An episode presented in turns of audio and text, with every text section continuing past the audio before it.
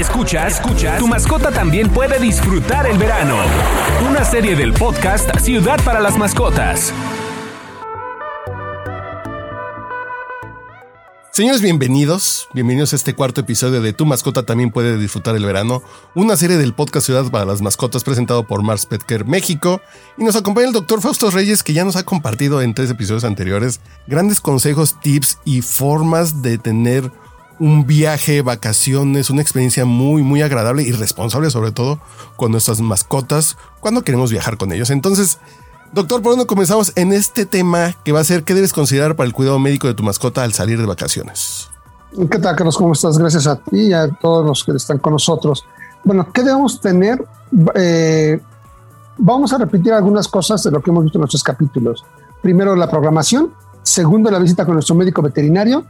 Tener nuestro nuestro botiquín de primeros auxilios y nuestro veterinario que nos pueda poner en contacto o dar datos de un médico a donde vamos a ir. Serían tal vez los puntos básicos. Ya entonces ya tenemos lo necesario para poder viajar con nuestra mascota. Ok, salimos de viaje y ¿qué va a suceder o qué va a pasar? Nuestras actividades tendrían que ser semejantes a las que hacemos en casa sin ningún problema. Claro que a lo mejor vamos a estar en la playa, a lo mejor vamos a estar en el bosque, lo que sea, en el campo, en un rancho, donde vamos a tener nuestras vacaciones con nuestra mascota. Y por supuesto que nuestra mascota se divertir como te imaginas. Pero por ejemplo, nosotros que vamos de vacaciones es para romper la rutina, ¿no? Pues me levanto. Si normalmente me levanto a las 7, pues en las vacaciones me levanto a las 8. Al perro sí hay que respetarle la, rutina de, del paseo de ir al baño, ¿no? Se lo debemos de respetar, por supuesto. Eso lo debemos de respetar. Él no sabe de, él no sabe de vacaciones. Si va a ser a nuestro perro, nuestro gato, cuando salimos de vacaciones, claro que tienen un golpe en un momento dado de, bueno, ¿y este por qué sigue aquí? lo, que, lo que sucedió al principio con la pandemia, ¿no? Bueno, ¿qué sucede? ¿Por qué, ¿Por qué está más tiempo aquí? O sea, ya quiero tener mi tiempo. Aquellos que vieron la película de, de la vida de nuestras mascotas, es casi, casi el ejemplo, ¿no? Se va el propietario y se llama un reventón de aquellos. Y llega el propietario y todos, todos están a vez así en su, en su mundo, en su mundo, mundo ideal, vamos a llamarlo así, ¿no? y nuestras mascotas cuando salimos de viaje tendríamos que respetar nuestros procesos de horarios, etcétera. Si es un tiempo prolongado, podemos ir modificando el horario. ¿Cuál es el problema? Que cuando se acerque el regreso, tenemos que volver a regresar a los horarios habituales, porque si no, otra vez hacemos un conflicto con nuestras mascotas específicamente. Entonces, sí, de inicio tendríamos que respetar esas actividades y a lo mejor empezamos a hacer un poco más en cuanto a actividad con nuestra mascota, que eso es lo que ellas tendrían de un punto diferente, porque no tendría el, de forma habitual en nuestro día. Si el ejemplo que, que pusimos eh, en los capítulos anteriores, de que yo vivo solo con Alebrije y Alebrije es mi compañero de en la mañana, lo saco a caminar, y me voy a trabajar, él se queda como dueño de la casa, regreso a las 5 de la tarde después de haber trabajado y me lo llevo al súper o me lo llevo a caminar por acá, salimos al parque en la noche, me lo puedo llevar al gimnasio, me lo dejan entrar, me dejan entrar al gimnasio mi tele está acostado, yo hago mi actividad de ejercicio, etcétera, etcétera, es una rutina excelente, pero cuando nos vamos de vacaciones, nos vamos a convivir, las horas que estaba yo trabajando, las voy a convivir con mi mascota y entonces tengo que saber eh, mezclar y compaginar esas horas para que tengamos una excelente relación y que nuestra mascota también eh, disfrute esas vacaciones y no se la pase todo estresado de que estoy todo el tiempo con él y lo estoy atosigando y lo lleno de amor completamente, ¿no? Entonces, creo que es importante ir mediando esos puntos para que llevemos una relación equilibrada con la mascota. y ya cuando estamos allá, si vamos a pasar un buen tiempo, dos semanas, tres semanas fuera, y vamos a estar con nuestra mascota, algo que es importante que en la primera semana sí nos demos tiempo para ir a conocer al médico con el cual nos recomendaron. Hacer una visita, decirle soy tal persona, me recomendó tal persona de la Ciudad de México, vengo con mi mascota, vamos a estar aquí tres semanas y nada más quería que conociera a mi mascota, que viera cómo es y también quería conocer sus instalaciones por si fuese necesario necesitar esas instalaciones, pues saber a dónde estoy viniendo. Creo que es importantísimo, porque muchas veces me pueden recomendar una persona. No, porque mucha gente lo puede buscar en internet, ¿no? En caso de emergencia y no sabes dónde está, no sabes si es bueno el cómo llegar, no sabes nada. y llegas y de repente te encuentras un lugar que dices, yo no me meto aquí, huele mal, se ve sucio, no. ¿Por qué, yo sí puedo ir a América Sur o a Ángeles o Mogursa, por ejemplo? Muguerza, creo, que es los del norte del país. ¿Y por qué mi perro tiene que ir a este lugar? ¿Por qué no le doy o por qué no busco un lugar que creo que mi ejemplo merece, no? Es importante, donde me lo traten bien, vean bien y que yo diga, me dio la confianza de que si pasara algo que no quiero, tuviese que venir aquí de inmediato. pues es importante. Y, digo, son cosas que también tendríamos que hacer los, los seres humanos, ¿no? Si vas a algún lugar, no está de más tener siempre el número de un doctor o saber los procedimientos de emergencia. A lo mejor es una alberca, a lo mejor me intoxico con mariscos. ¿A dónde voy a correr? Nomás tenerlo ahí en la listita y tener como echado el ojo. Pero por ejemplo en las vacaciones, eh, el ser humano, pues uno no se prepara para las vacaciones, es hasta de, impulso. Pero con una mascota la tenemos que llevar al doctor para ver si está en condiciones, porque volvemos al punto, y uno sabe cómo se siente. Porque si a lo mejor si yo tengo un dolor en el pecho desde hace como tres meses, pues no me voy a subir en un avión y no me quiero ir de vacaciones, ¿no? Y voy antes. El perro no te puede decir me duele o estoy incómodo, entonces tienes que ir con un doctor para que le eche un ojo a ver si está todo bien, para que todos viajemos tranquilos. Claro, recuerda, Carlos, lo que habíamos platicado en los, en los capítulos anteriores. O sea, antes de salir, ya tuve la visita con mi médico veterinario, ya le pregunté, ya me desparasitó a mi paciente, etcétera, etcétera. Ya tenemos todo listo para irnos de viaje. Y no está por demás que cuando lleguemos al lugar, si vamos a pasar más de una semana a donde vamos a ir, conocer el veterinario que me están recomendando. A lo mejor me dieron dos o tres recomendaciones. Voy a visitar los tres para ver instalaciones, ver cómo está, platicar un poquito con el médico.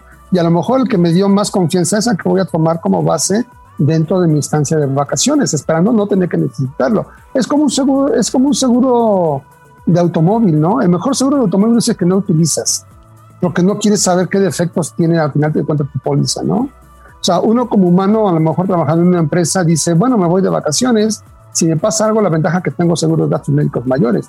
Pero si eres como muchos muchos de los mexicanos que no tienen su seguro de gastos médicos mayores, pues vas y si te pasa algo, como bien lo dices, ¿a dónde vas a ir? ¿No?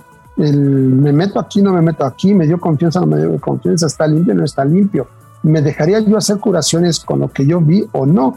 Y con mi mascota es exactamente lo mismo. Y más si tengo un vínculo, como muchos de, nuestros, muchos de las personas que están con nosotros, que tienen un vínculo muy fuerte, un lazo, una unión muy fuerte con sus mascotas, no lo van a dejar o no lo van a llevar con el primero que se encuentren, importando cómo está la zona y cómo está el local y cómo está el trato, la limpieza y todo, ¿no? Buscamos lo mejor incluso también para nuestra mascota. Eso es lo primero que tendríamos que hacer y como siempre le he dicho, tener el contacto a quien vamos a visitar. Tenemos todas nuestras vacunas, etcétera. En el momento que nosotros veamos algo que está fuera de lo normal, de inmediato hablar y si es posible visitar al médico. ¿Qué es fuera de lo normal? Que el paciente empiece a presentar vómitos, que empiece a presentar diarreas. A lo mejor me dices, bueno, es que vómitos y diarrea pueden ser común por el viaje, el estrés, etcétera. Sí, pero yo con mi anticipación, yo voy a llevar mi alimento. No puedo esperar que el lugar donde yo voy tenga el alimento que yo le diga a mi mascota. Si mi mascota tiene un alimento con recepción de proteínas porque tiene una enfermedad renal, pero está muy bien, el médico me dijo que está muy bien, sus últimas pruebas de laboratorio salieron excelentes. Salgo de viaje, no puedo olvidar las croquetas de mi mascota, porque a lo mejor al lugar donde yo voy no conocen esas croquetas. Y voy a tener que empezar a buscar qué le doy. Y ese cambio de alimento me puede ocasionar vómito y diarrea. Y realmente es por enfermedad, es por la lesión renal que tiene o es por el cambio de alimento que le hice. Entonces, como dueño responsable de una mascota, cuando yo voy de viaje, me tengo que llevar al menos el apoyo nutricional de mi mascota. Es algo que luego no tomamos en consideración, porque pensamos que mi alimento va a estar en todos lados. Y en el tema de las medicinas, si toma algún tipo de medicinas, nuestra mascota, ¿cuánto hay que llevar? O sea, hay que llevar toda la dotación. Si vamos a ir 10 días, hay que llevarnos para 10 días. O, o nos confiamos de que lo vamos a conseguir allá. No, la pregunta es impresionantemente buena. No, aquí también algunas características importantes. Si mi mascota tiene medicación, por ejemplo, tiene problemas de tiroides, tiene que llevar pastillas de tiroides, o tiene problemas de, de Cushing, tiene que llevar sus pastillas, o tiene problemas de corazón y tiene cuatro pastillas diferentes, lo primero que tenemos que tener es una receta actualizada de nuestro médico. Eso es lo primero. Y tengo que viajar con esa receta junto con los papeles de mi mascota. Lo segundo es tratar de llevar los blisters o los frascos de, de origen, no llevar un pastillero y meterlos en el pastillero porque si no, entonces parece que estoy llevando chochitos diferentes y la, autoridad me para en el aeropuerto, ¿eh? O un retén, un retén militar en el, en el camino, me ven eso y me andan deteniendo en lo que investigan, qué es lo que tengo ahí. No, tengo que llevar los blisters cerrados o llevar la caja o llevar el frasco. Llevarlos y entonces si tengo una revisión, aquí está la medicación de mi mascota, aquí están las medicaciones de mi mascota, se constata y facilísimo. Ese, hay, no tardas ni un minuto en decir que te diga la autoridad, no hay problema, pasa. Pero si los llevas en un pastillero y no llevas el respaldo de tu receta, no, vas a tardar un buen rato en lo que realmente investigan si lo que llevas es un medicamento o es otra cosa. Entonces no hagamos cosas buenas que parezcan malas. Ese es el punto. Eh, y hay, perdón, nada más para terminar la idea, y hay que llevar lo que necesitamos más una semana más, porque no sabes cuándo vas a regresar realmente. Perdón. Sí, sí, sí, porque el tema es además llevar un extra siempre, porque a lo mejor no lo encuentro, a lo mejor es muy específico. Aquí sí se consigue porque es una ciudad grande, allá no va a ser tan grande la ciudad. Entonces, es. Eh, eso es un buen punto. Pero estaba pensando, ¿qué tan recomendable es en un caso de una... que no sea, que no sea una emergencia, que sea como alguna cosita rara que vimos como platicamos esto, a lo mejor pues el cambio hasta de agua, ¿no? Que hay lugares que el agua potable pues, tiene como otros puntos, a lo mejor hay que seguirle dando y agua de botella, pero en alguna cosita rara, ¿qué tan recomendable es echarle un telefonazo a nuestro doctor en otra ciudad? Lo puedes hacer sin ningún problema, ¿eh? Lo puedes hacer. O sea, tú puedes llamarle a tu médico veterinario. Ya sabes cuáles son las horas en las que él atiende. Por favor, que sean las horas que él atiende. Generalmente los médicos veterinarios, a menos de que sea yo el médico encargado de guardia nocturna de un hospital donde voy a estar de las 8 de la noche a las 8 de la mañana del día siguiente, los veterinarios también dormimos y tenemos familia. Y a mí no me gusta que vengan a las 3 de la mañana para decirme, doctor, mi perro está vomitando, ¿qué haga? ¿Qué hago? Lo primero que le voy a decir es, llévelo al hospital. Yo no voy a estar en el hospital, llévelo al hospital y ya el hospital me reportará a mí qué es lo que está sucediendo. Pero no tenía por qué haberme llamado a mí porque el sentido común es llévalo al hospital y ya en el hospital, el hospital me avisarán a mí y ya después yo voy viendo el seguimiento de la mascota, porque incluso cuando eso sucede, yo no voy a hacer manejo médico de la mascota, lo va a hacer el médico encargado, yo voy a supervisar la manejo y medicación de la mascota, pero yo no voy a intervenir en decisión de que el equipo no le ponga la medicación que dijo el médico. Yo voy a respetar la decisión del médico, eso es bien importante.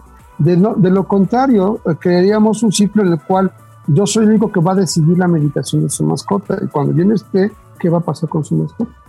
Eh, eh, entonces, sí es recomendable comunicarse cuando sea como una urgencia, como algo ya, ya ni siquiera pierdan el tiempo marcándole al veterinario, vayan al hospital.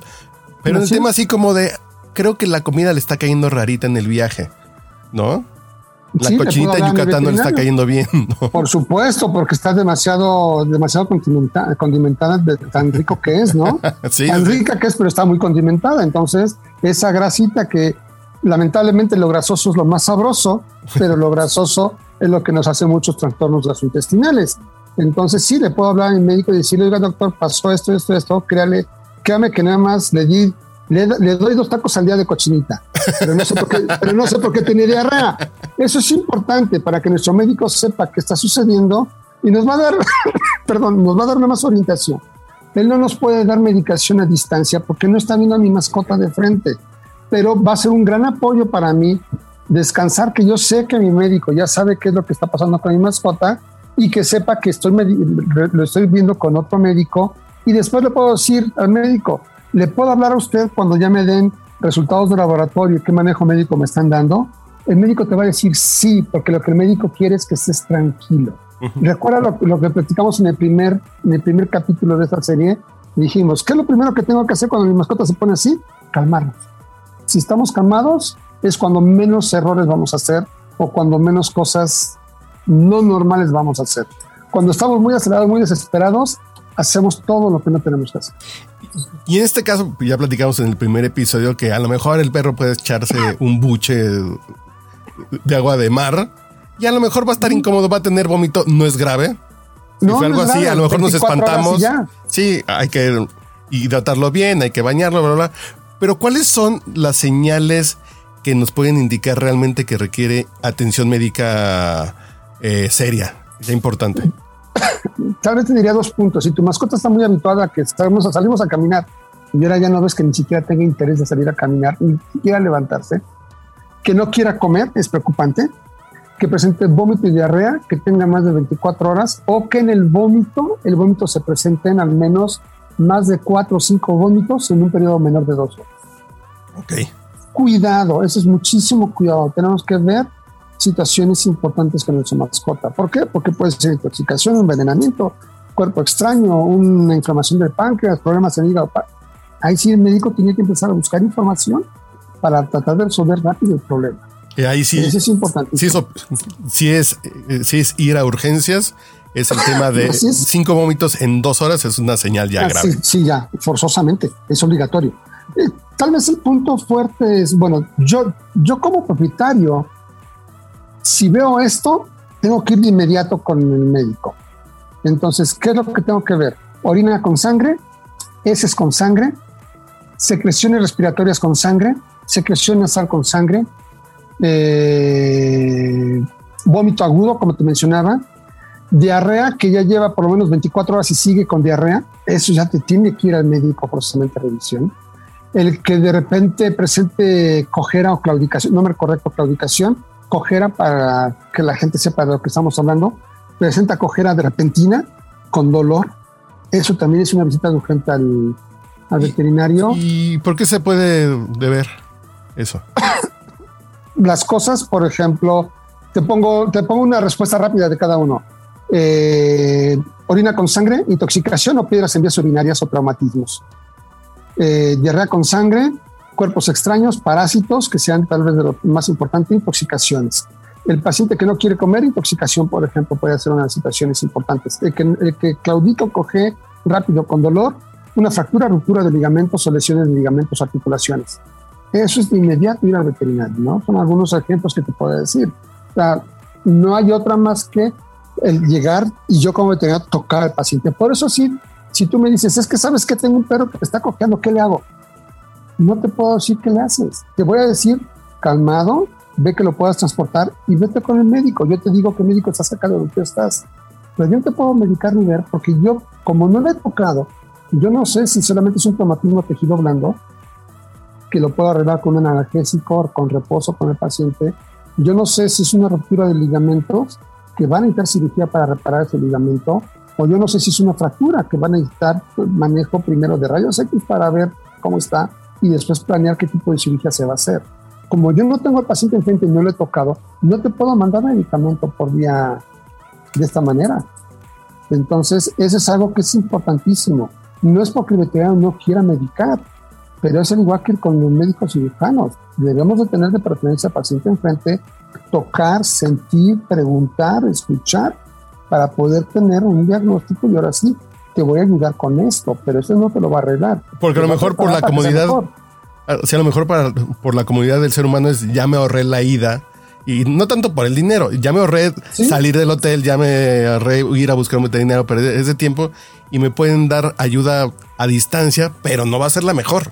Y a lo mejor estamos perdiendo tiempo que si es algo serio, el doctor que no lo está viendo, que no sabe bien a bien qué está pasando, lo ve a distancia y a lo mejor te da como, puede ser esto, y para tranquilizarte y tú te vas a dormir tranquilo cuando hay un problema serio que sí podemos, sí podemos causar y un problema mayor. Claro, por supuesto. Doctor, pues ya platicamos de, de ir a la playa, de ir al campo o al bosque, de subirlos a un avión, llevarlos a carretera, de preparar el tema médico si vamos a viajar con ellos. ¿Algo más que en su experiencia debamos saber en tema de vacaciones? Eh, y en el tema emocional, ¿se sacan de onda los, las mascotas por el cambio de, por el cambio de escenario? Sí puede suceder, principalmente en algunos ejemplares que son muy apegados a los propietarios. Y otro punto importante es a dónde los vas a llevar si los llevas a un clima muy alto, como decías tú, el ejemplo que nos pusiste desde el primer capítulo, que llevabas a tu ejemplar, que llevabas a tu ejemplar a, Mérida, a Yucatán, para, para, que un perro se acostumbre al calor bien, de que me lo cambie de la Ciudad de México a un lugar cálido como, como Mérida, por ejemplo, al menos pasan dos meses para que nuestra mascota se pueda habituar. Y eso lleva ese punto, ¿no? Una, una vez que, que la mascota lleva ese periodo de tiempo que es el que se considera más común, tú vas a ver cambios muy fuertes. El pelo es más corto, ya no es tan abundante, ya no es tan largo. Y el ejemplar poco a poco empieza a adaptarse al calor. Más sin embargo, no podemos abusar. Recuerda que ellos no pueden sudar o disipar el calor como nosotros lo hacemos. Ese sería uno de los puntos importantes. El otro sería la dieta, porque a lo mejor tienes que modificar la dieta, la que comía de forma habitual en la ciudad o el lugar donde estás, al lugar donde vamos. Ah, recuerden que hemos mencionado que tenemos que llevar nosotros nuestro alimento, pero si ves un poco más allá de lo que esperábamos y el alimento se acaba, en ese inter tuvimos que haber buscado, por eso es importante visitar al médico que vamos a, a estar trabajando con él, porque en ese inter nos puede decir, si no hay el alimento que yo de forma normal tengo, cuál podría ser el equiparable para empezar a hacer la mezcla de alimento y que no sea una situación grave con mi mascota. ¿Nuestras mascotas pueden tener alguna situación conductual? Sí, por supuesto. Entonces siempre se recomienda viajar con, nuestras mascotas, llevar siempre feromonas. Es, actualmente uno de los manejos más comunes para conducta de nuestras mascotas es la utilización de feromonas. Hay feromonas en el mercado nacional, tanto para gatos como para perros, y son excelentes para nuestros ejemplares. Los hospitales, por ejemplo, nosotros aquí en el hospital, cuando vamos a recibir un ejemplar un gatito, por ejemplo, al consultorio, que ya lo tenemos bajo citas y todo, pues ponemos feromonas dentro del consultorio, el médico se pone feromonas, etcétera. Muchas veces si el gato es muy, el gato, el, gato tiene poco manejo, es muy baño, lo que le pedimos, y ya conocemos al gato en una visita previa, le pedimos al propietario que trate de poner una, una bandana, un collarcito, que el collarcito lo embeba de feromonas, que su jala de transporte tenga feromonas, y los gatos llegan muy tranquilos y dóciles esa consulta con el simple hecho de las hormonas. Entonces eso también puede ser una ayuda muy fuerte cuando hacemos ese tipo de viajes, estos cambios que la mascota, de que ya estaba acostumbrada a su casa y de repente ahora es la habitación de un hotel o tal vez una casa que estamos alquilando, pero es diferente a lo que estaba acostumbrado, le podemos poner feromonas en algunas zonas para que él se sienta tranquilo y las vaya tomando también como lugares porque es un olor que él reconoce perfectamente y que puede estar ahí sin ningún problema. Podemos llevarle su cobija, por ejemplo. Un juguete que le guste. Por supuesto. Y eso va a hacer que no sea tan fuerte ese cambio que tenga la mascota cuando cambia de medio ambiente tan repentino como es en el caso de una serie de vacaciones.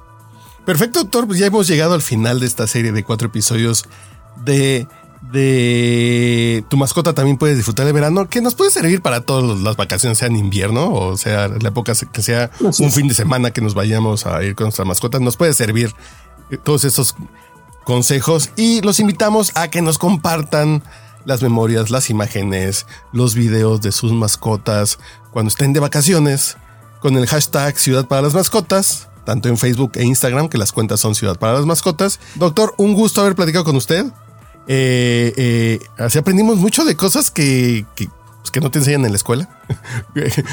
Como decimos que, no, no, nos enseñan a ser padres, tampoco nos enseñan a ser dueños de mascotas y este tipo de contenidos nos ayudan a ser y a ser dueños más responsables y siempre pendientes del bienestar de nuestras mascotas.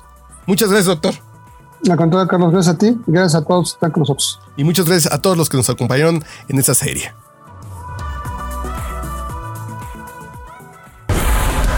Esto fue Tu mascota también puede disfrutar el verano. Una serie del podcast Ciudad para las Mascotas, presentado por Mars Pet Care. Síguenos en nuestras redes sociales, Facebook e Instagram, arroba Ciudad para las Mascotas.